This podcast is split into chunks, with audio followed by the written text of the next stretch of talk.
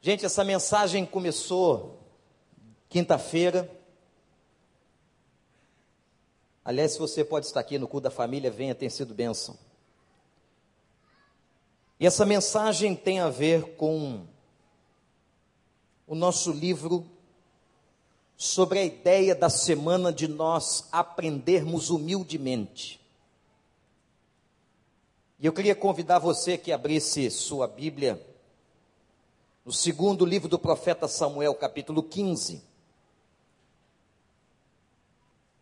Então, quinta-feira, nós começamos uma reflexão nesse capítulo 15 sobre a história de um homem que teve que aprender humildemente na sua vida. Gente, não há lugar para a gente aprender mais nessa vida do que no deserto e no sofrimento. Olha, nós podemos passar muitos momentos na nossa vida e termos muitas experiências, mas eu tenho absoluta certeza que se eu fosse dar o microfone para que você testemunhasse, você diria, pastor, eu também. O momento que eu mais aprendi na minha vida foi no deserto, no sofrimento, na dor, na tribulação. Por que, que o ser humano é assim? Somos assim. A nossa natureza é caída. Nós temos uma inclinação ao erro, ao mal. Então nós somos por natureza soberbos em nós mesmos. Nós gostamos de ter o controle das coisas. Nós achamos que sabemos tudo. Nós achamos que o dinheiro ou qualquer outra coisa que tivermos vai nos garantir sucesso e a gente acaba sofrendo e entendendo que não. E é exatamente na hora da dor, da tribulação, do sofrimento, que nós aprendemos as maiores lições da nossa vida, gente. E na hora da dor, da tribulação e do sofrimento, Deus abaixa a nossa crista e Deus nos ensina a humildade. Eu quero dizer a você, eu estou absolutamente convicto de que não há outra maneira de se aprender melhor do que na dor. Existem muitos tipos de dores na vida. Existem muitos tipos de sofrimento. Com muitas coisas você pode sofrer. Você pode sofrer, por exemplo, com a perda de um dinheiro, de emprego, as ações não andam bem, você tomou um tombo financeiro. A gente pode sofrer com uma crise de casamento. A gente pode sofrer quando vê um filho indo para um lugar que nós não gostaríamos. A gente pode sofrer com uma doença que bateu a porta da nossa casa da nossa família. Enfim, nós podemos sofrer com toda sorte de sofrimentos. No mundo tereis aflições. Mas há uma dor, há uma dor que talvez seja uma das dores mais difíceis de nós passarmos como gente, que é a dor da traição. Você já foi traído? Traído por alguém que você investiu a vida, por alguém que você amava. Traído às vezes dentro da própria casa, traído dentro da família, traído nos negócios com alguém que você investiu confiança. A história de 2 Samuel 15 é a história de uma traição, de um sofrimento que Davi passou na sua vida. E Deus permitiu que Davi fosse literalmente para o deserto do sofrimento. E tudo começou com a vida do seu filho, um dos seus filhos chamado Absalão. E segunda Samuel 15 vai contar um pouco da história de Absalão. Esse filho que Davi tinha, começou a nascer no coração dele uma coisa chamada rebelião. Rebelião é aquele sentimento de golpe que você quer dar no outro. sem qualquer ética, sem qualquer respeito. E o golpe que Absalão começa a planejar é contra seu próprio pai. Ele ia para a porta da cidade e começava a conversar com as pessoas, as pessoas vinham de todos os lugares para se aconselhar com o rei ou com os conselheiros do rei. E Absalão ficava perguntando qual era a causa daquela pessoa, qual é a sua causa, a pessoa dizia. E Absalão dizia assim: quem dera tivesse um juiz na cidade. E ele foi mais fundo na sua rebelião, coisa que ele planejou por muitos anos.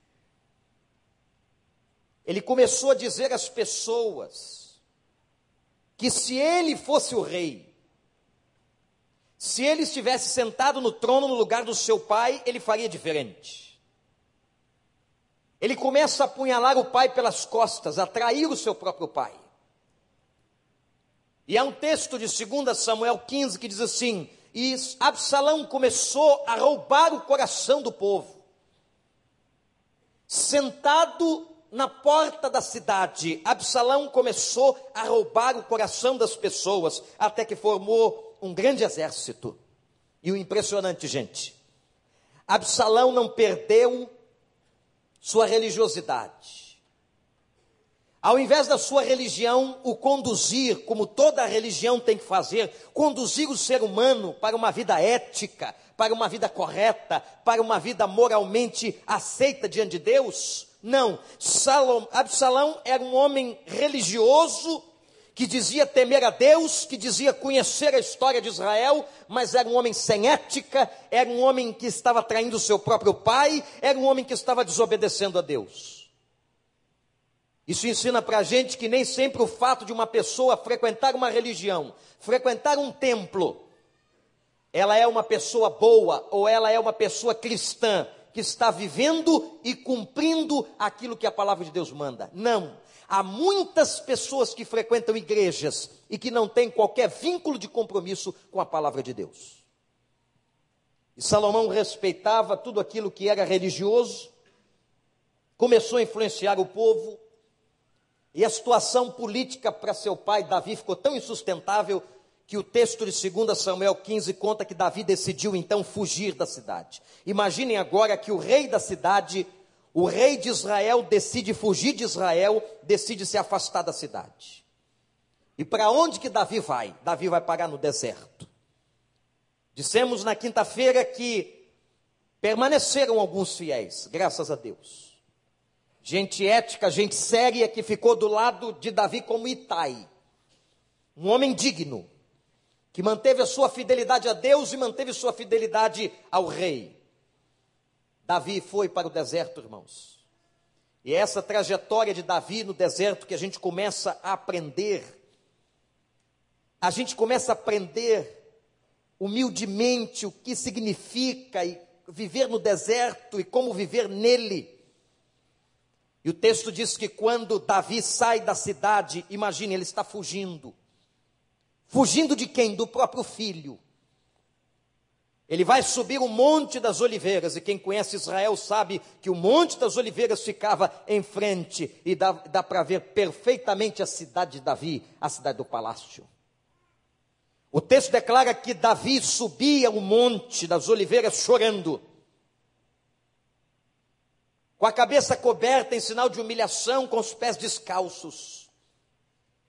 Diz a palavra no verso 30 deste capítulo que Davi caminhava e chorava, caminhava e chorava. Imagina o rei, saindo da sua própria terra, da sua própria casa, do seu próprio reinado, reinado no qual Deus o colocou, agora está fugindo do seu filho, daquele para que ele investiu a vida para que ele entregou o coração, cuidou desde que nasceu. Agora Davi está fugindo do seu filho e recebe uma outra notícia, um dos seus principais conselheiros.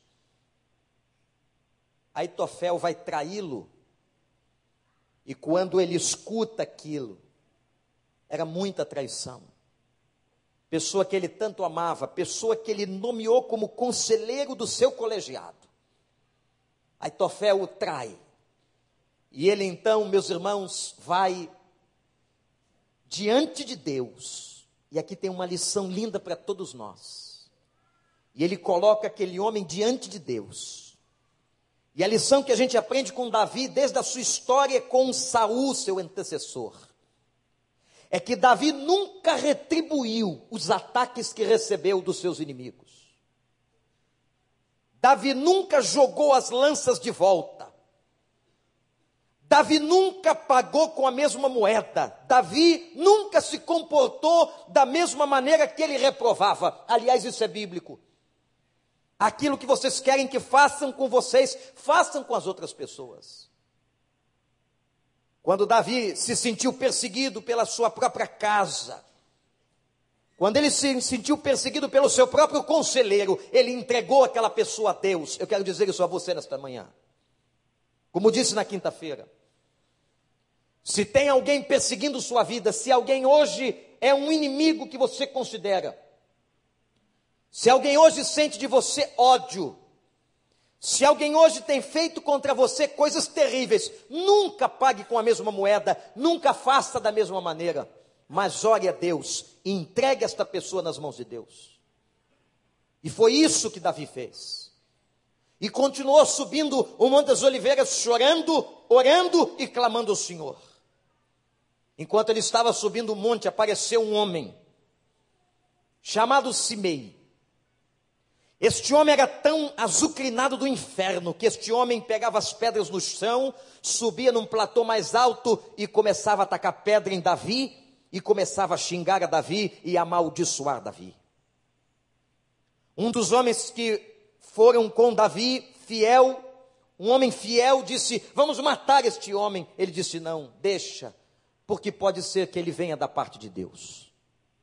Pode ser que este Simei, este homem louco que está aí nos apedrejando, me humilhando, me defamando, pode ser que este homem veio da parte de Deus para me ensinar alguma coisa. É impressionante a resiliência de Davi. É impressionante a sua competência emocional, meus amados irmãos. É impressionante a sua capacidade de aprender. Não é à toa que Davi, apesar de pecador como eu e você, foi chamado na Bíblia de um homem segundo o coração de Deus. Não é à toa. Por quê? Porque Davi foi um homem quebrantado. Davi foi um homem, meus irmãos e irmãs, que errava sim, mas um homem que estava na presença de Deus e buscando a Deus e falando com Deus e colocando-se diante de Deus. E tem um momento na história que ele vai dizer a um dos seus auxiliares: Volta para Jerusalém, tenta ajudar os que ficaram por lá. Eu ficarei no deserto, se o Senhor me permitir eu voltar para a minha terra, para a minha casa, eu voltarei. Mas se ele não quiser, será feita a vontade de Deus. Que coisa linda, irmãos. Que coisa linda ver a vida com esses olhos e desta forma. Que coisa espetacular, cristã, digna, divina.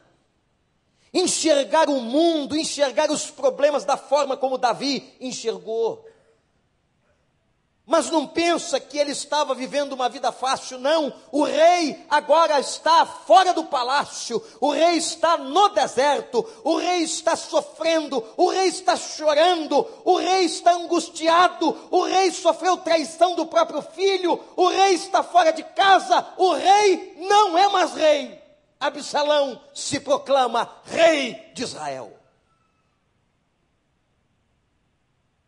E é nessa dor de 2 Samuel 15, que Davi vai abrir o coração e vai escrever um dos poemas mais lindos que está na Bíblia. E eu quero convidar você a ler o Salmo 63. O Salmo 63 é produto daquele deserto. O Salmo 63 é o coração rasgado deste homem.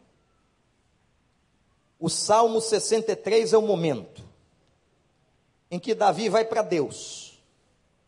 Não tinha outro lugar para ele ir, a não ser o Senhor. E ele diz o seguinte: Ó oh Deus, tu és o meu Deus. Eu te busco intensamente, a minha alma tem sede de ti todo o meu ser anseia por ti, numa terra seca, exausta e sem água.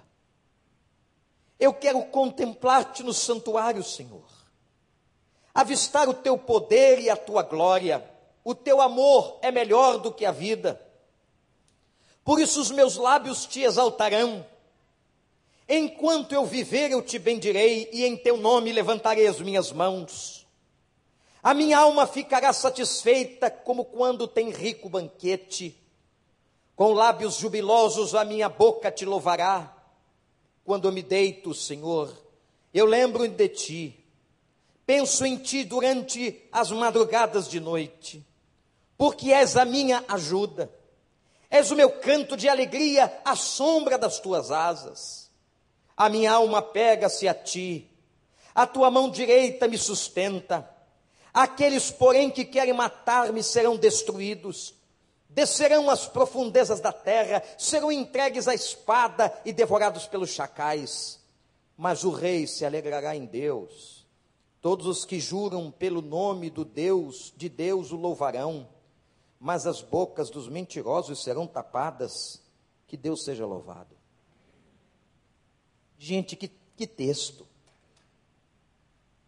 O que é que Davi teve que aprender humildemente naquele deserto? O que é que nós podemos aprender nos desertos da nossa vida? Olhe para mim, meu irmão, minha irmã, o que é que você pode aprender com Deus nesse deserto pelo qual estás passando? nessa tribulação, nesta dor, nesta enfermidade, nesta crise conjugal, nesta situação com seus filhos, o que é que você pode aprender?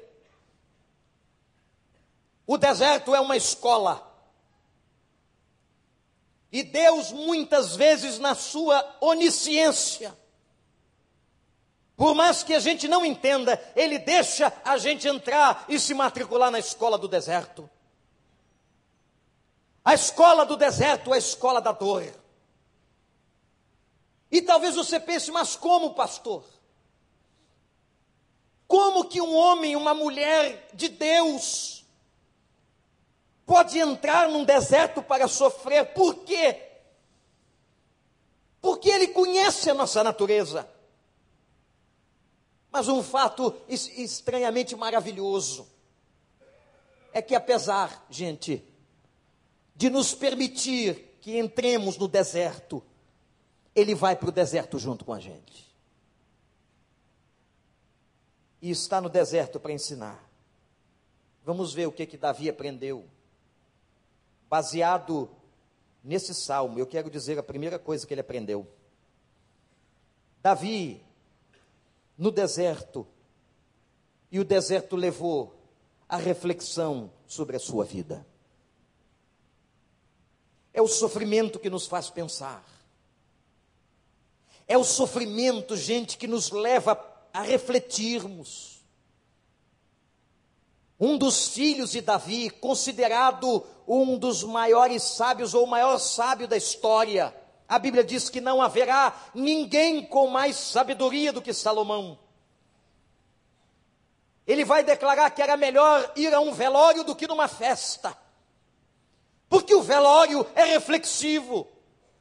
O velório nos leva à reflexão da vida e da existência.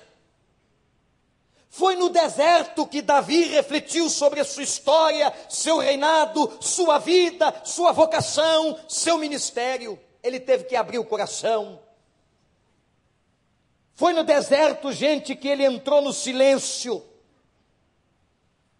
Nesse mundo que a gente vive, a gente não entra no silêncio, a gente não entra em contato com o silêncio. Quando a gente chega em casa, liga uma série de equipamentos para poder ouvir barulho, nós estamos acostumados com o barulho, e o barulho não deixa você pensar, o barulho não deixa você refletir, o barulho sequer deixa você entender o que está acontecendo com você mesmo. E foi no deserto que Davi mergulhou na própria vida dele.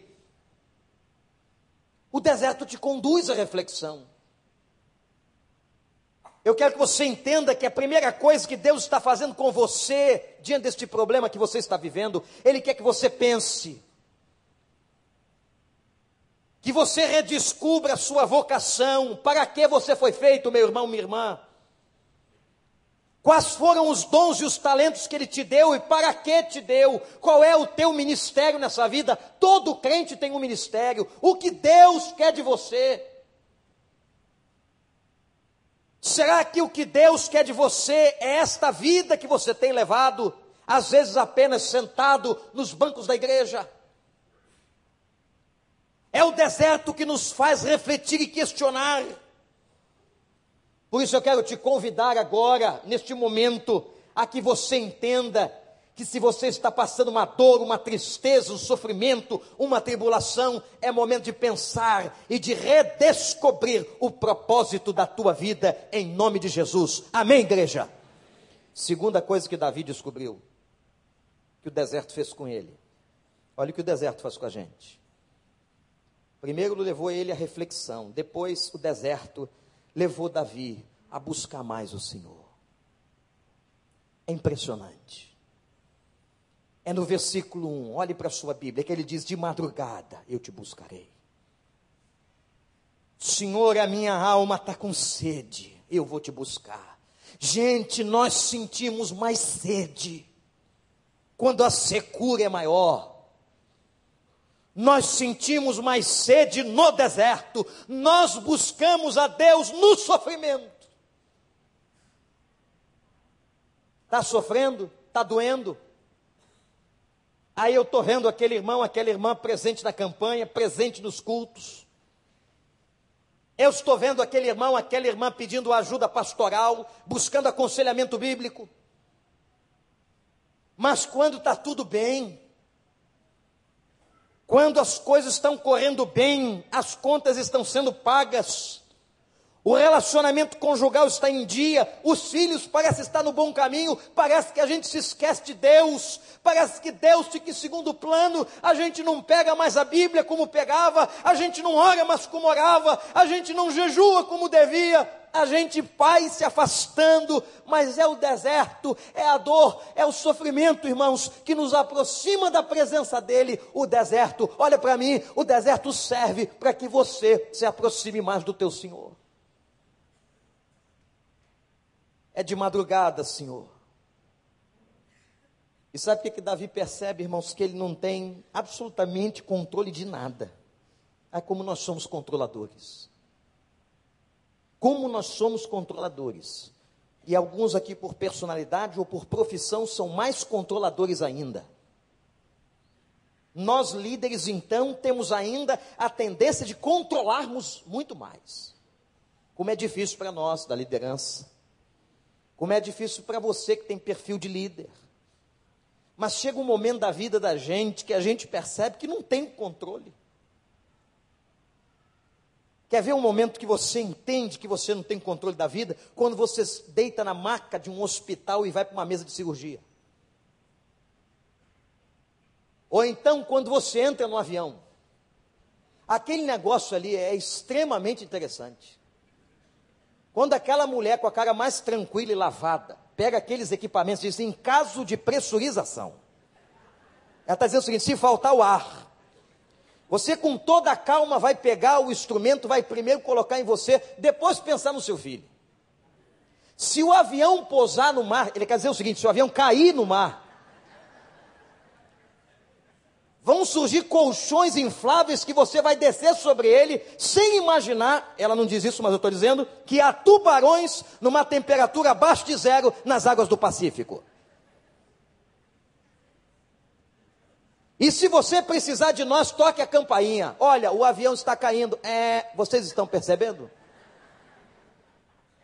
Quando você entra naquele aparelho supersônico, você está entregue, meu camarada. Eu já vi muito valente ali ficar todo derretido. E fica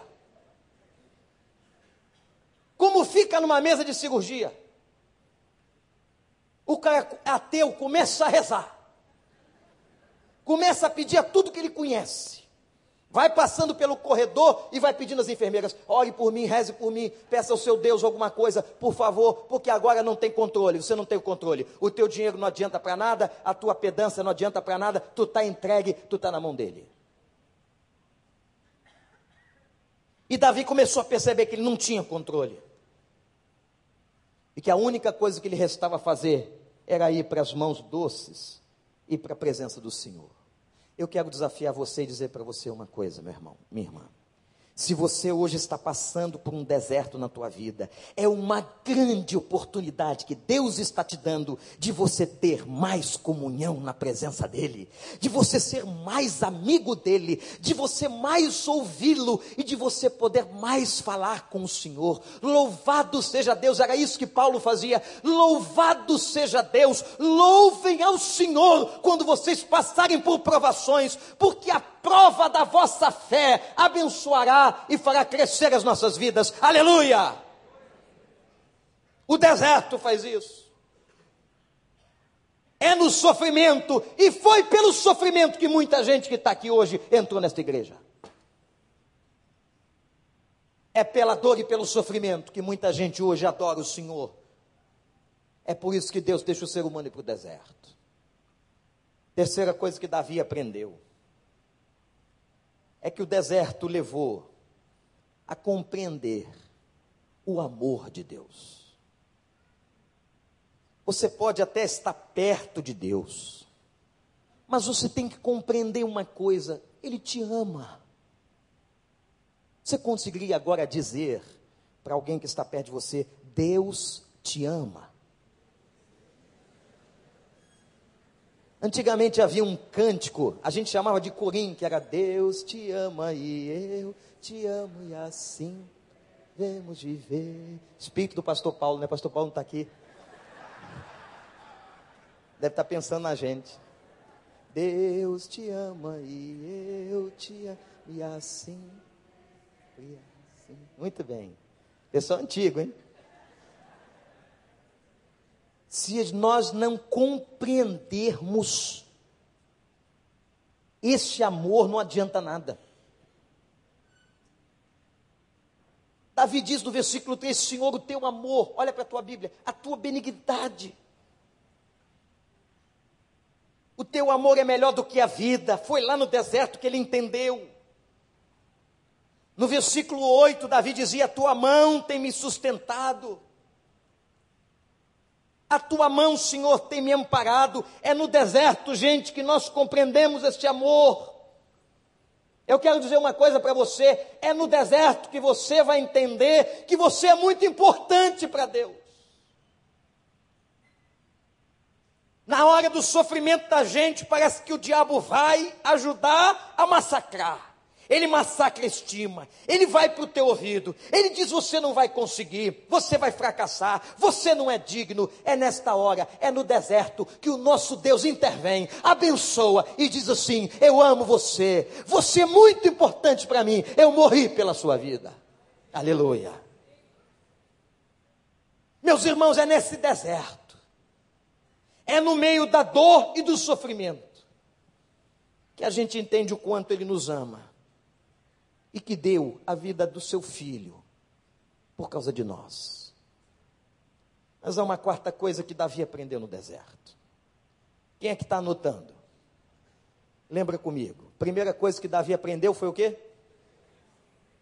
Foi ter um momento de reflexão na presença de Deus. Segunda coisa que ele aprendeu: buscar ao Senhor. Terceira coisa que ele aprendeu: o quanto Deus o amava. A quarta coisa que ele aprende e que o deserto faz com ele é manter Davi na santidade. O deserto pode ser uma oportunidade tremenda para você chutar o balde. Ah, é? Deus me deixou passar sofrimento. Eu já vi muita gente fazer isso. Deus deixou isso acontecer. Deus fez isso na minha casa. Deus tirou esse trabalho de mim. Agora eu vou viver uma vida dissoluta. Não vale a pena ser crente. Não vale a pena ser fiel. Não vale a pena ser dizimista. Não vale a pena nada. Deus me traiu. Estou decepcionado com Deus. E é exatamente isso que o inimigo quer que você faça, não compreendendo o propósito do deserto e partindo contra Deus, e se rebelando contra Deus. Impressionante que Absalão esqueceu tudo que aprendeu do seu pai. Absalão esqueceu as horas de oração. Absalão esqueceu a vitória de Davi sobre Golias. História que ele conheceu quando lhe contada quando criança. Absalão esqueceu tudo que aprendeu, não entendeu o amor de Deus e fugiu da santidade. Mas olha o que Davi diz no versículo 8: A minha alma te segue de perto, Senhor. A minha alma está se apegando mais a ti Gente, na hora do sofrimento, do problema na nossa vida, é neste momento que você tem que se apegar mais a Ele. E se apegar mais a Ele significa mais intimidade, mais fidelidade, mais obediência. Versículo 3, ele renova o voto. Você faria isso? Você faz isso diante de um grande problema. Ele diz assim: Senhor, os meus lábios te louvarão. Quero que você repita esse texto comigo, se você sente isso como voto da sua vida diante de Deus agora.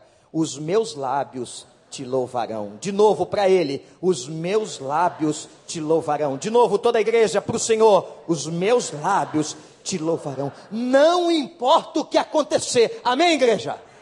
Não importam as circunstâncias, não importa a dor, não importa o problema, não importa o sofrimento, não importa a tristeza, eu continuarei louvando o nome do Senhor. E no versículo 4 ele ainda diz assim: Senhor, eu te bendirei. Aprendemos isso numa das lições dessa semana. Davi se mantém íntegro. Eu quero de novo voltar ao conceito de integridade. O que é integridade? O que é uma pessoa íntegra? É uma pessoa que não peca? Não, porque se fosse isto, ninguém seria íntegro, que todos nós pecamos. Mas o conceito de integridade é alguém que está buscando a coerência. Alguém que Deus conhece o coração, que luta para viver aquilo que fala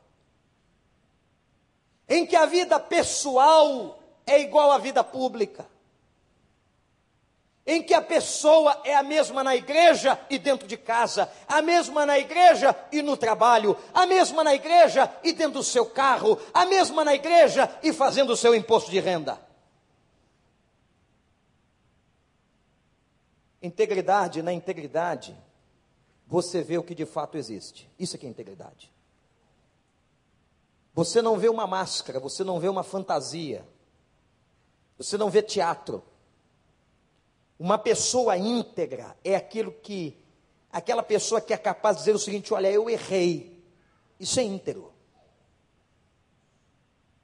É uma pessoa que é capaz de assumir: eu errei diante de Deus e que Ele me perdoe. Eu errei diante de você e que você me perdoe. O deserto tem como propósito também nos levar a esta santidade, gente. É no deserto que a gente lapida caráter. Atenção, igreja. É no deserto que a gente lapida caráter. Eu gostei muito de uma frase de um autor que está no nosso livro, citado pelo autor do livro, quando ele diz assim: lá na escola, você aprende e depois faz a prova. Na vida, você faz a prova e depois aprende. E a prova que a gente passa é para lapidar o nosso caráter. Sabe qual é o problema de pessoas que não são íntegras? Sabe qual é o problema de pessoas que são mau caráter? É que essas pessoas estão mais preocupadas em impressionar os outros Elas impressionam e querem impressionar pela estampa, por palavras bonitas, por atitudes públicas. Enquanto que uma pessoa e um homem íntegro não está preocupado em impressionar ninguém, está preocupado em influenciar com o nome de Jesus e com o Evangelho. O íntegro influencia, o hipócrita só impressiona. Mas a impressão passa, a influência fica. Eu tenho certeza que já passaram algumas pessoas na sua vida de Deus que te influenciaram bastante, não é verdade? Que hoje sequer estão presentes na sua vida. Algumas delas já passaram há muitos anos, mas aquilo que elas ensinaram com seu caráter, com a sua integridade, com a sua moral, com a sua ética, estão aí em você. O deserto, olha para mim, irmão. O deserto tem que te conduzir para a santidade. O sofrimento tem que te levar a ser melhor. O sofrimento tem que produzir na gente vidas mais íntegras. Quando Deus nos permite o sofrimento no deserto, Ele está nos levando para essa escola, para ensinar a gente como deve ser e como devemos ser. E quando Davi diz a Deus: Senhor, eu estou mais perto do Senhor. O deserto me fez ficar mais próximo, os meus lábios te louvam, eu quero me comprometer. Gente de Deus se compromete, gente de Deus tem compromisso.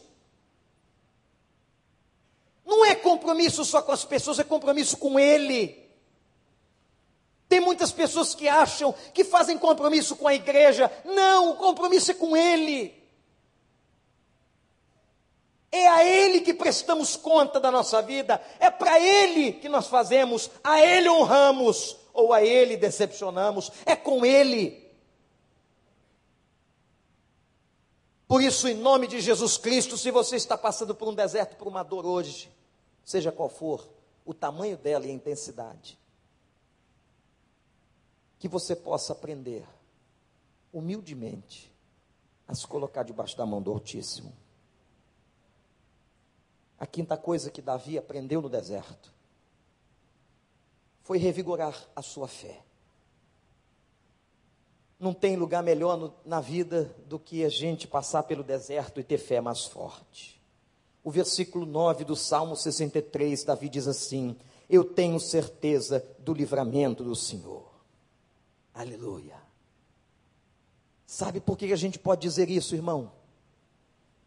Porque o choro pode durar uma noite, mas a alegria vem de manhã. Mesmo se você fechasse os olhos para a vida hoje e morresse, amanhã você os abriria na eternidade. Você os abriria na presença de Deus. Foi no deserto que Davi apurou sua fé.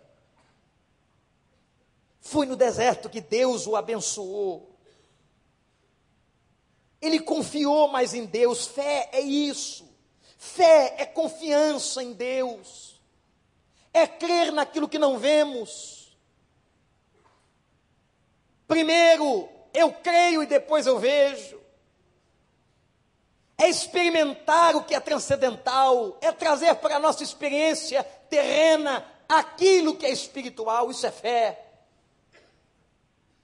A fé extrapola todos os princípios científicos, porque a fé trabalha com aquilo que a ciência tanto prima, que é a comprovação exata dos fatos. A fé, ela trabalha com a aventura a fé é aquele movimento quando Deus disse para Abraão: vai, e ele foi sem saber para onde ia. E Deus no deserto lapidou esta fé, por causa de uma coisa muito importante, irmãos. Porque Davi sabia que Deus lhe daria a vitória. Eu quero dizer a você, eu não sei qual é o tamanho da doença, do problema financeiro ou da crise dentro de casa. Uma coisa biblicamente eu te asseguro em nome de Jesus: você é mais do que vencedor. Você já tem a vitória. Pode ser que a vitória não seja como você pensa, mas a vitória é sua, porque Deus te ama e Ele vai dar para você o que é melhor para a tua vida. O deserto apura a nossa fé. O deserto nos faz confiar nele porque a gente entrega o controle. o deserto nos leva para debaixo das suas asas.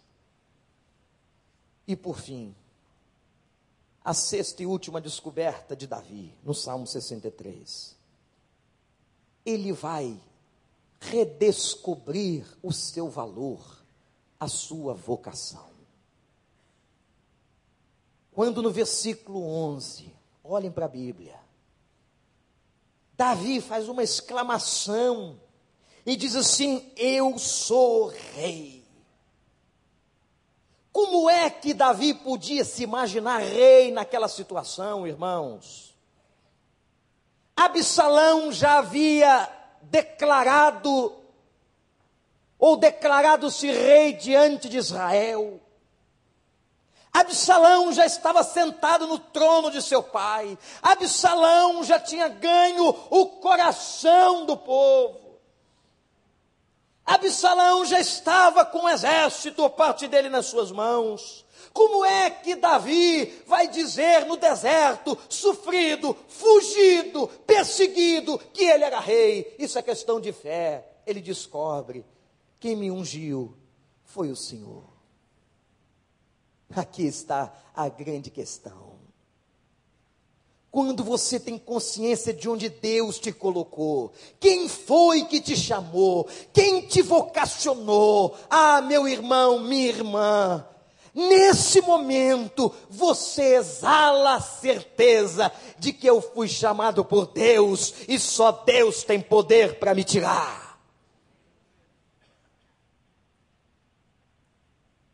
Quantas vezes, irmãos, e lhes confesso isso de todo coração, com toda transparência, quantas vezes eu já pensei em ir embora do ministério?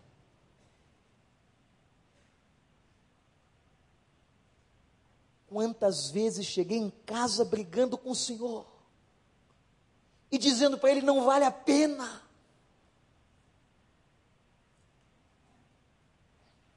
Por que continuar? Não faz sentido. E numa segunda-feira, quando eu estava assim, Deus me conduziu para eu abrir um livro de Rick Warren, quando ele está dizendo que toda segunda-feira ele pensava em deixar o ministério. Eu disse: então não estou sozinho.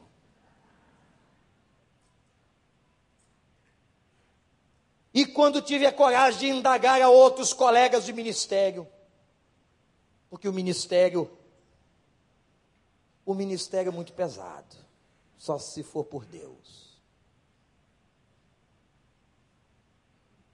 E eles diziam assim, Vander, comigo também. Cada pastor ferido, machucado, que a maioria das igrejas nem sabe. A maioria nem sabe que passa um pastor na vida. Mas é naquele momento que o Senhor vai olhar para a gente e dizer assim: Eu te chamei. O teu lugar é aí. E quem vai sustentar você sou eu. Isso ele fala para você. No deserto. Quando você pensa em largar tudo. Quando você quer fechar o escritório. Quando você quer largar a tua profissão, sumir no campo. Quando você quer abandonar a tua família. Quando você acha que não vale mais nada a pena, quando você pensa que pode começar tudo de novo sozinho, é Ele que vai com a gente lá no deserto onde a gente está. Porque Ele está nesse deserto com a gente, louvado seja o Senhor. E Ele diz: Eu te chamei, aí é o teu lugar. Davi sentiu tanto conforto, que ele disse, reafirmando a sua vocação: Eu sou rei. O deserto mudou a sua visão. O deserto transformou a mente, que o Evangelho faz isso. O, o deserto mexeu com o ânimo, com a motivação. Gente, como no deserto a gente pode ser transformado, redescobrir a nossa vocação. Eu quero que você saia daqui hoje, olhando para o deserto da sua vida, pelo qual você tem passado, com uma certeza: Deus está no controle, Deus sabe de tudo. E aquele que te chamou para você estar onde está, ele te sustentará. É no deserto que a mente e a visão muda. E eu quero concluir. Concluir dizendo que sabe o que aconteceu? Sabe o que aconteceu com essa história? Qual foi o fim? É só você continuar lendo depois de 2 Samuel 15. Davi voltou para Jerusalém. Meus irmãos, Davi voltou para o trono, aleluia. Porque foi Deus que o chamou. Quando Deus coloca, ninguém tira. Quando é Deus que abre a porta, ninguém fecha. Quando é Deus que dá, ninguém toma. Quando é Deus que faz, ninguém pode desfazer. Quando é Deus que ordena, ninguém desmente. Ele volta para o trono. E sabe o que acontece? Lembram de Simei, aquele louco que ia pelo deserto, no alto do morro, jogando pedra em Davi? Lembram daquele louco que ia amaldiçoando? Quando ele sabe, olha só, quando ele sabe que o rei está voltando, que o rei está chegando de novo, ele corre primeiro que todos, passa por um riacho e se ajoelha na presença do rei. Ele pede perdão. Abissai, um soldado importante, político, disse: Como este homem está aqui? Este homem amaldiçoou o rei, este homem amaldiçoou o ungido de Deus, ele tem que morrer. Ele tem que morrer. Temos que vingar as pedras que ele jogou no rei. Meus irmãos, Davi manteve a mesma postura, a mesma estirpe, e disse a Abissai: Abissai, o rei está voltando, hoje é dia de alegria. E Davi perdoou. Davi perdoou a Simei e abençoou a sua casa e mais. Numa batalha campal, quem é que morre? Absalão. O que havia roubado o trono do pai, o que havia traído seu pai, o que havia decepcionado, é ferido e morto pelos soldados. Meus irmãos, volta o mensageiro como quem traz novas de grande alegria entrando pelo palácio e dizendo: Davi, Absalão, que tanto te machucou e te traiu, está morto, foi morto ao fio da espada.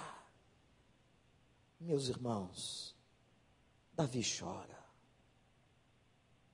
começa a gritar e dizer a Absalão: Absalão, meu filho, quem me dera ter morrido no teu lugar. Entendeu porque este homem era chamado segundo o coração de Deus? Ele era capaz de perdoar quem quase destruiu sua vida e sua casa. Ele fez mal a todas as mulheres do palácio. E Davi dizia: Absalão, que me dera ter morrido no teu lugar. Sabe quem lapidou esse caráter neste homem? Foi o deserto. O Espírito de Deus agindo no deserto, no sofrimento. Você está passando por um. Você está passando por uma dor, por uma tribulação. Faça como Paulo. Dê graças a Deus. Porque Deus vai usar o deserto para te abençoar. Para te trazer mais para perto dele. Para aumentar a tua fé. Para restaurar a tua vocação. E para derramar graça. Vamos orar.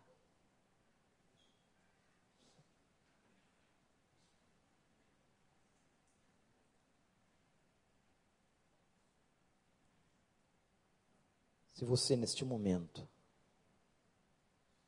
nesta manhã, sabe que está passando por um deserto, eu queria que você agora, por mais difícil que fosse,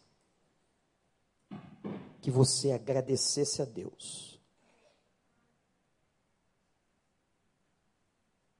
O deserto que está passando. Que esta seja uma hora de reflexão.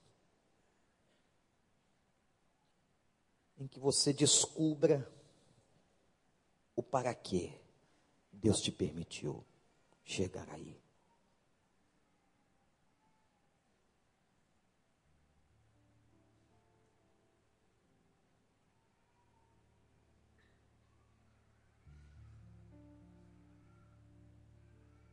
se o mar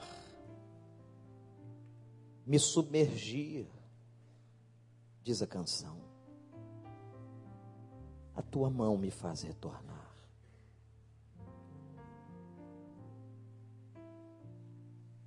Se o deserto, se o deserto está sufocando, o Senhor te dá água.